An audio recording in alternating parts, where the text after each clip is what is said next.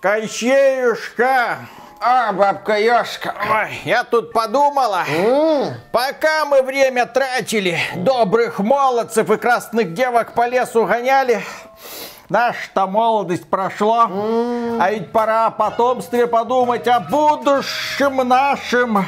В общем, что я решила, доставай свой конец, Ах, давай по-дружески. Ой, бабка Ёшка, по-дружески. ты ни хрена ж не помнишь. А что? Мой конец в яйце. Яйце? Яйцо в утке. Утка в зайце. Так. Заяц, заяц. А заяц, по-моему, в медведе. Э? А медведь хрен его знает, где по тридевятому-то царству гуляет. Вот тебе все это надо. Вот ты со всем этим и ахайся. Все. Далеко ж ты его спрятал, Ага. импотент. Лентяйка. Приходите в гости к нам, Приветствую вас, дорогие друзья. Большое спасибо, что подключились. И не уходите, потому что сегодня мы вам расскажем про очень хорошую игру, которая, вероятно, даже войдет в список лучших игр этого года, потому что эта игра от создателя Limbo и Inside, от человека, который уже не работает в студии разработчика Playdead, который перешел в новую и сотворил чудо, которое называется Кокон. Дмитрий Кривов, естественно, прошел эту милую игру от начала до конца и сказал, что она ему очень, ну просто очень понравилась, но есть нюансы. Вообще идеальный обзор на кокон это не делать обзор на кокон. Я бы даже так сказал. Но не делая обзор на кокон, мы, может, многих и не заинтересуем. А так есть небольшой шанс. Вообще игру разрабатывал бывший геймдизайнер Playdead Епи Карлсон. Он же отвечал за многие загадки в Inside и в Limbo. В 2016 году в студии Playdead произошел раскол. Ну, из-за чего происходят расколы? Из-за любви или из-за денег? Ну, скорее всего, здесь замешана, ну, не любовь, да? Почему? Скорее всего, любовь. Любовь к хорошим играм. Да, да, да, любовь к играм. Фактически разработчики раскололись на три студии, и вот одну из студий, которую назвали Geometric Interactive, создал Епи Карлсон. Вместе с программистом и композитором Якобом Шмидтом. Игру они делали целых шесть с половиной лет. Вот Вот, это, вот такую это. вот маленькую игрушку они ваяли практически. 7 лет. Это какое-то проклятие. У студии Playdead Limbo делали там 6 лет. А проходится за два часа. Да, Inside тоже примерно 6 лет. И тут они практически 7 лет. Им столько времени дал издатель Annapurna Interactive. Наконец-таки игра вышла. Многие ее ждали. Игра полностью такая минималистичная. Это выражается и в такой вот упрощенной графике. В игре нет никакого текста. Здесь очень простой интерфейс. И, можно сказать, даже примитивное управление. Мы просто стиком управляем героем или клавишами на клавиатуре. И задействована только одна кнопка, с помощью которой мы и бьем боссов, и решаем всякие головоломки, и все остальное. Идеальный вариант. А начинается она с того, что в космосе возникает какой-то импульс, и вот это вот что-то похожее на астероид летит к некой планете пустынной и ударяет в гору. Импульс идет по горе и попадает в некий кокон, из которого вылупляется какое-то насекомое, что-то похожее на жучка с крылышками, может быть какой-то мотылек. И вот этот мотылек, не по годам разумный, сразу же пускается в какое-то путешествие. Он бежит куда-то. И ты сразу понимаешь, что Наверное, герой умнее, чем ты. Он знает, что он делает. У него есть какая-то цель. Вот, кажется, новорожденный, и тем не менее, вот куда-то побежал, что-то ищет. Ну ты пчелок видел? Вылупляется и сразу куда-то полетел. Что-то делает. Ну, насекомые, видишь, они более разумные, чем люди в этом плане. Скажем так, у них более эффективный менеджмент. Но здесь ты как будто бы понимаешь, что у твоего насекомого есть какая-то действительно высшая цель. На самом деле так и есть. Эта игра не нуждается, наверное, в обзоре, потому что все, что мы говорим, это сплошной вот этот вот такой вот спойлер. О чем игра, блин? Расскажу уже.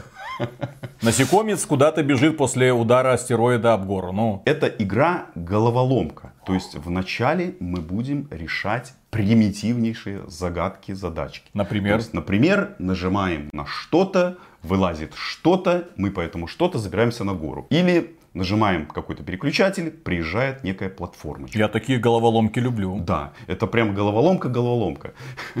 Все очень вначале примитивно, но потом появляется, наверное, главный элемент игры, когда наш персонаж доходит до определенной площадки, он заходит на эту площадку и его как будто бы выбрасывает из какого-то оранжевого шара. Оказывается, он был в неком мире. И мы понимаем, что это игра про миры космического масштаба, но такие маленькие, компактные. После этих примитивных загадок становятся загадки такие уже посерьезнее. Мы будем протаскивать шарики вот с этими мирами через различные платформы и ставить на некие такие основания. Потом можем погружаться опять в эти миры. Находим другие шарики, находим шарики внутри шариков. Все вот это вот образует такую интересную, интересную конструкцию. В конечном итоге в каждом шарике заключен босс. И с этим насекомоподобным существом мы будем сражаться. У меня вопрос. Да. Ты врываешься в чужое пространство, приходишь к хозяину этого пространства и начинаешь его бить. Избивать. Да. Жестокая игра. Ну, не жестокая. Я бы сказал, не жестокая по отношению к игроку. По отношению к боссу понятно, что жестокая. Но когда босс, ему стоит один раз до тебя дотронуться, тебя выбрасывает из этого мира. И весь бой полностью перезагружается. Ты будешь заново с ним драться.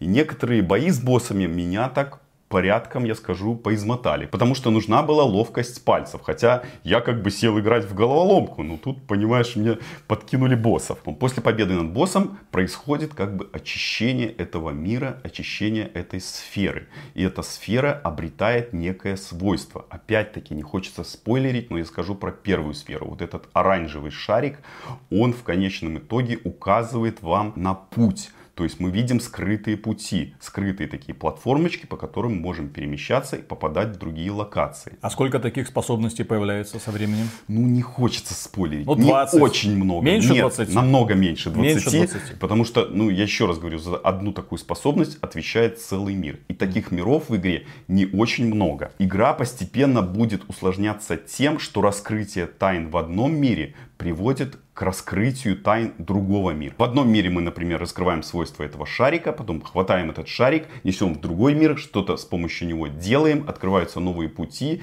и вот это все потихонечку закручивается. Есть специальные отдельные такие места, напоминающие лужу, туда мы устанавливаем шарик и можем прыгать вот внутрь другого шарика. То есть из любого места в другой мир мы прыгнуть не можем. Это напоминает, наверное, фильм «Начало». Помните? Сон во сне, во сне, во сне, во сне. И здесь вот нечто похожее происходит. Мы можем прыгать в один мир, потом из этого мира прыгать в другой мир, в третий мир. Миры такие очень причудливые. Мы будем видеть какие-то разные статуи таинственные. Будем видеть различные плавающие какие-то как будто бы в воздухе вещества. Некие насекомые там плавают, какие-то что-то похожее на животных. И все это в конечном итоге навевает тебя на мысли о том, что происходит вокруг некий ритуал. Нечто такое, еще раз говорю, о чем знает насекомое и о чем не знает игрок. И вот этот вот контраст между прыжками по различным сферам отлично вписывается в игру.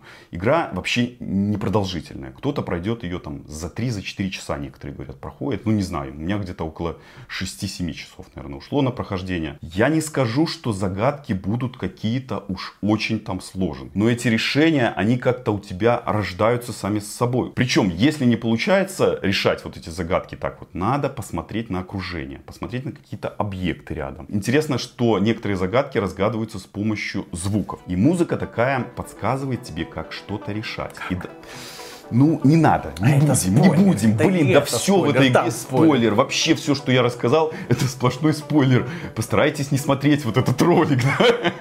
чтобы не портить себе удовольствие. Надо было сказать это с самого начала. Я заметил еще в игре такой интересный момент, когда ты разгадываешь какую-то загадку. Я не сразу это обнаружил, но услышал, что где-то очень глубоко на фоне раздается такой набор из нескольких звуков, который тебе как будто бы говорит, молодец, ты решил, ты прошел дальше.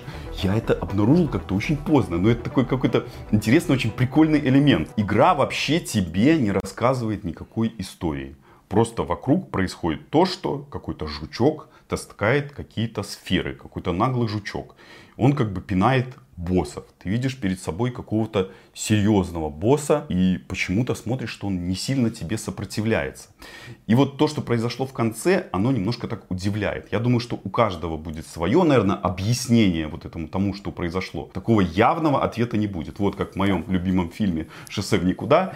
Вы для себя какую-то концовку находите, которая вас устраивает, и все. И больше не лезете, не ковыряйтесь в этих теориях. Причем в игре есть еще и скрытая концовка, все в лучших традициях, Playdead. Давайте подводить итог. Кокон это отличная головоломка с не очень сложными задачками, действия которой происходят в техноорганических мирах в которых колупается вот этот вот наглый жучок, который бьет боссов и что-то делает.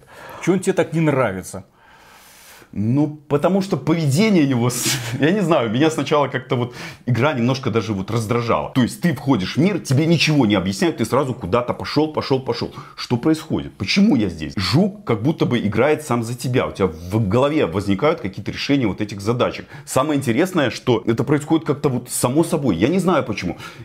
Но потом я понял, это гений вот этого геймдизайнера. Все вот эти задачки, они каким-то образом реализованы так, что действительно тебе немножко так вот взрывает мозг. Они как будто бы написаны каким-то инопланетным существом, вот эти вот задачки. Кажется, все эти механики мы видели, но происходит все это как немножко по-другому. Какой-то марсианский вот этот игровой процесс. Странный. И игра меня вот до последнего момента держала. Есть только один вопрос. Перед тем, как мы начали запись, Дима мне говорил, эта игра что-то меня раздражала, бесила.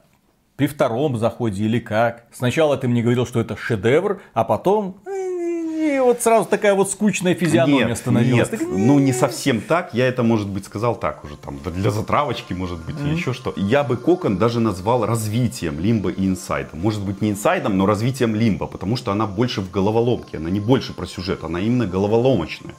Но какого-то прям развития Лимба я здесь не нашел. Хотя геймдизайнер все сделал казалось бы, ну, идеально. Я ее рекомендую, в принципе, вот любому человеку попробовать. Еще раз говорю, игра такая инопланетная немножко. Такая немножко где-то психоделическая, необычная. Ну, в общем, постарайтесь поиграть. Найдите вот на это В время. общем, насколько я понял, это игра, в которой жук играет в тебя.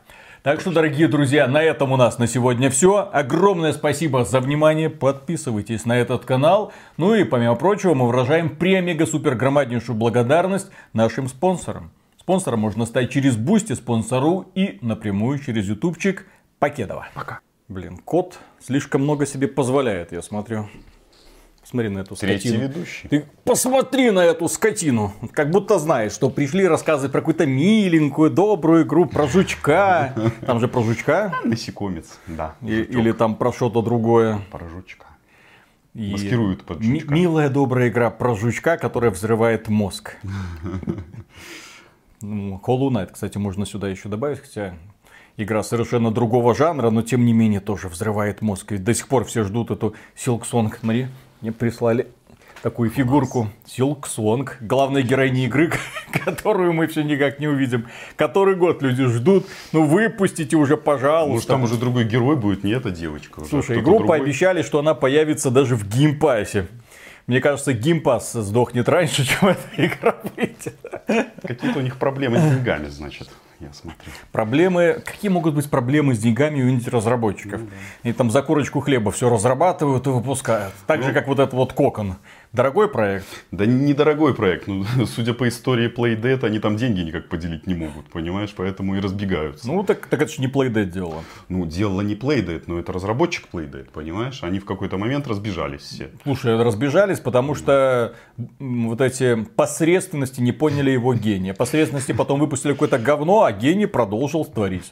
Ну, как бы история все гений, расставила всё равно. по местам. Там же они на три студии разбежались, а не на две. Все три человека разбежались на три У студии. них там ну, больше было, как бы после инсайда. Там... Ну, посмотрим. Ладно. Ладно, начинаем.